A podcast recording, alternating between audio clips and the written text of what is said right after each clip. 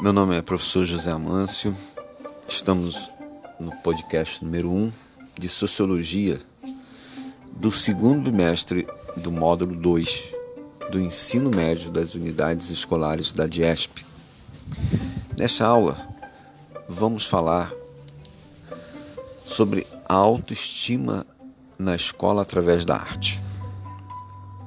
Toda expressão e representação artística, cantar, dançar e representar, faz muito bem para o ser humano e para a sociedade. De um ser humano melhor, criamos uma sociedade melhor.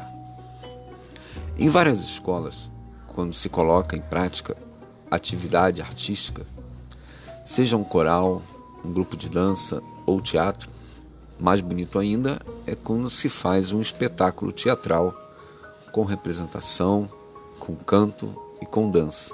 Fica completo. A forma artística da escola, a criatividade, fica sem limites. É dar asas à imaginação. A representação teatral e também a apresentação de seminários feito pelos próprios alunos fazem com que eles se sintam autoconfiantes, aumenta a autoestima, controla a timidez e a, e a ansiedade, preparando esse aluno para conviver melhor com seus colegas no local de trabalho, sabendo partilhar ideias e trabalhar em grupo. É muito bom quando se convive com pessoas que estão de bem com a vida, vivem um otimismo com realidade.